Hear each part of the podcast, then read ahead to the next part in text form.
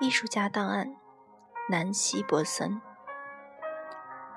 当各种体表特征超越性别、人种或物种界限而混合在一起时，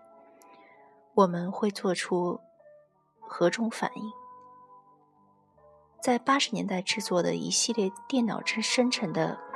合成人像中，摄影师南希·伯森设想了一种混合体。这种混合体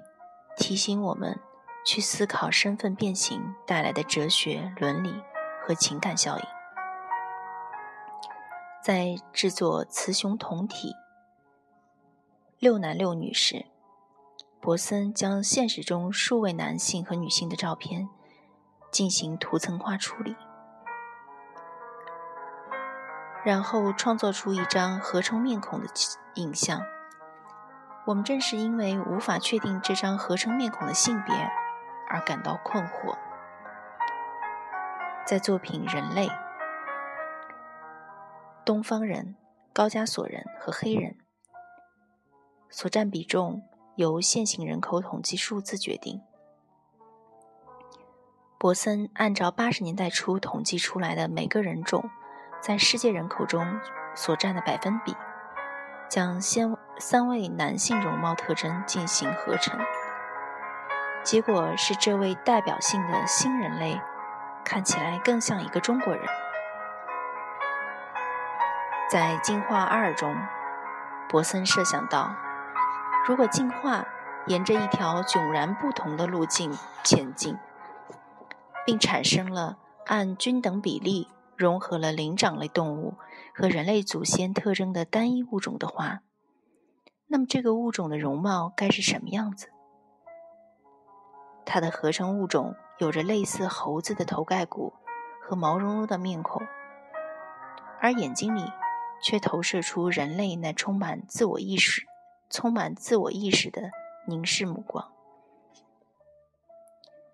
尽管今日图像形变和数字合成技术十分常见，博森在使用电脑修修改照片这方面却堪称先驱。早在1976年，他联手计算机科学家和工程师，共同开发了数码变形技术，并利用此技术制作出合成面孔图像。他那关于虚拟合成图像的观念，与当时刚刚涌现出来的他者性、差异、文化定型、仿像和虚拟现实等哲学概念具有一致性，也预示了后来艺术对 DNA 重组和基因工程等主题的关注。博森的首次成功是其合作者开发出的面孔老化软件。这种软件能制作出人的相貌老化之后的样子，比如在成年人的面孔上添加皱纹和松垮的肌肉，或拉或拉长儿童的面孔，并在图像上叠加其父母的容貌特征，这样使上上年纪后的自我形象在年少者看来更为真实可信。一九八一年，博森为软件申请了专利。除了具有艺术创新性之外，这种软件实际上还被美国联邦调查局用来协助寻找失踪的儿童和成年人。接下来，博森和计算机科学家大卫·克拉姆里克合作改进了老化软件系统，并制作出《人物》杂志上刊登的名人照片的老化版本。这使博森备受关备受关注。博森和克拉姆里克夫妇还发明了一种互动式老化机器，任何人都可以坐在这个装置作品的隔间里，将面孔扫描并输入电脑，然后观看自己老化后的容貌。两人通过继续合作，将另外一些合成作品的设想变成现实，包括美丽合成图像。也就是把五十年代电影明星的面孔合并，并将其和八十年代影星的容貌合成图像进行对比，将拥有核装备的国家领袖的面孔综合起来。按照每位掌控的核武器数量的比例来决定相貌特征的比分配比重，还包括将人类面孔和玩偶及人体模型的容貌进行合成，或将人类面孔和艺术家对太空外星人的描描绘相结合。另一些观念则类似于老化机器的互动装置作品。比如，有的机器邀请观众把自己的相貌和名人的合二为一；有的情侣装置可容纳两人进行面孔融合。博森合成影像的一般表现方式和静态照片大同小异，每张裁剪整齐的图片都以黑色或不带色彩的中性色为背景，背景上是一张没有身体的头部的正面特写镜头。尽管这些合成图片经过数字化处理，但博森常把完成的图像转换成由电脑屏幕拍摄出来的模拟照片。开始是黑白成像，后来变成大尺寸拍立得彩色照片。这种照片看起来天衣无缝，并且保留了一种纪实风格。即使我们清楚这些图片是经过电脑处理的。它们会产生令人不安的视觉效果，因为我们会把图像中的新面孔当作对有生命力的、实际存在的杂杂交生物的再现。策展人克里斯·布鲁斯在谈到博森的合成作品时，引用了哲学家让·鲍德里亚的理论，即当代社会中仿真正在取代现实。在鲍德里亚看来，我们生活在图像无处不在的世界里，图像比现实更令人信服。此外，图像日益变成拟像，拟像貌似真实，而实则实则是一种在现实中找不到可感知对应物的建构。根据这一观念，布鲁斯认为插图。二杠十二所示的合成作品，可能作为一条信息，作为被发射到太空的照片，比任何一张真人的图像都更能代表我们的世界。合成图像产生的魔力，建立在对真实这一概念的广泛质疑上。这个词现在似乎注定要永远待在引号里。博森的合成图像尽管让人心悦诚服，但和我们通常在纪实性人人像摄影中所期待的那种清晰明快不同。这些合成图像有种模糊含混的特性，在布鲁斯看来，这种模糊性正构成了帕森合成作品的无穷魅力，并且概括了八十年代从纪实性摄影到建构性摄影。从模拟技术到电影电脑技术的观念性过渡，我最喜欢博森作品中那转瞬即逝、难以捉摸的微光和含糊未定的状态。这和最近那些充斥着让人产生幻觉的无懈可击的电脑生成图像迥然不同。三个主要人物。似乎存在于虚拟现实和传统图像之间，是在两种形式、两种技术状况之间进行对话中的一次尴尬停顿。正如第二章中所讨论的，人像艺术的悠久传统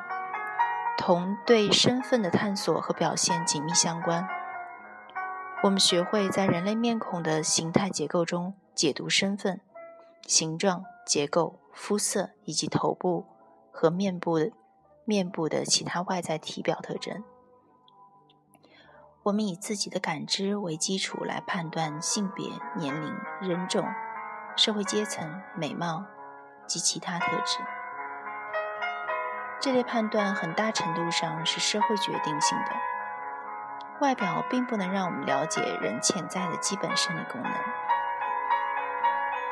然而，我们却执意根据外表来划划分和判断个人。博森的电脑合成作品审视了以外在形态为基础的将人分门别类的做法，揭示了我们将有关身份的信息强加给人人类面孔的局限性。进化二被解读为对颅相学的辛辣讽刺。这个是这个曾试图在人的外表和智力之间建立起联系的研究领域，如今已被证明是荒谬和缺乏根科学根据的。二十世纪九十年代，博森重返传统的真人摄肖像摄影。他的创作兴趣仍包括身份主题以及人类差异和文化定型的问题。博森的一个大型系列作品以患有早衰症或因疾病或其先天异常而导致面部畸形的个人为拍摄对象。作品中那浪漫的布光和柔和的聚焦，意在让观众和这些他者产生共鸣。并重新思考用以判定什么是正常身体形态的那些标准。博森的他系列中的模拟版照片，是和他早期合成作品雌雄同体、相互补充的姊妹。姊妹篇构成这组照片的正规彩色肖像作品，对依据人类面孔的特征来认识性别的观念提出了挑战。每一幅照片的布光都带有浓郁的戏剧色彩。肖像中实际人物的容貌游走于男性和女性之间。在迈克尔·森德看来，他系列和博森大多数作品一样，提醒观赏者驻足思考潜在于每个人身上那无常的易变性。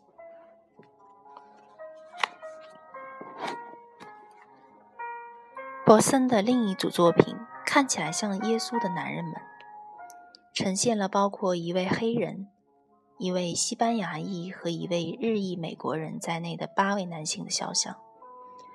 他们都模仿基督的面容，蓄着长发和胡须。除了个人肖像，博森还对这些照片进行了数码合成，并且将欧洲艺术作品中多幅基督画像合二为一。制作成另一张合成图像，和北欧白人文化中那肤色苍白、头头发金黄的完美基督形象相比，前一张合成图像似乎更接近基督作为中东犹太人的身份。按莫里斯伯格的说法，看起来像耶稣的男人们，像根深蒂固的将白色。和一切纯洁美好和神圣的事物联系起来的文化关联提出质疑。博森是一位相信共同人性的理想主义者，在其颇受欢迎的互动装置作品《人种机器》中，观众被邀请到一个类似电话亭的隔间中，通过选择来观看自己变成不同人种。博森的远大目标就是要改变我们对人种和多样性的理解。这位女艺术家解释道：“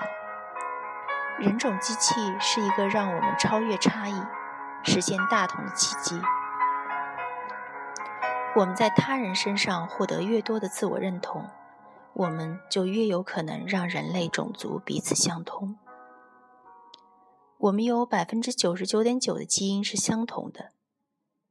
的确有构成各种不同特征的基因组，但是根本就不存在所谓的人种基因。人种的概念是政治性和社会性的。人种机器和博森诸多引人入胜的艺术品一样，在一个关键的理论结合点上获得广泛支持。外貌和纪实性摄影的目的。与建构性的数字化图像，在这个结合点上相遇交汇。南希·伯森，一九四八年生于密苏里州的圣路易斯。他在科罗拉多女子学院学画两年。一九六六八年，他迁居纽约，并在那儿工作生活至今。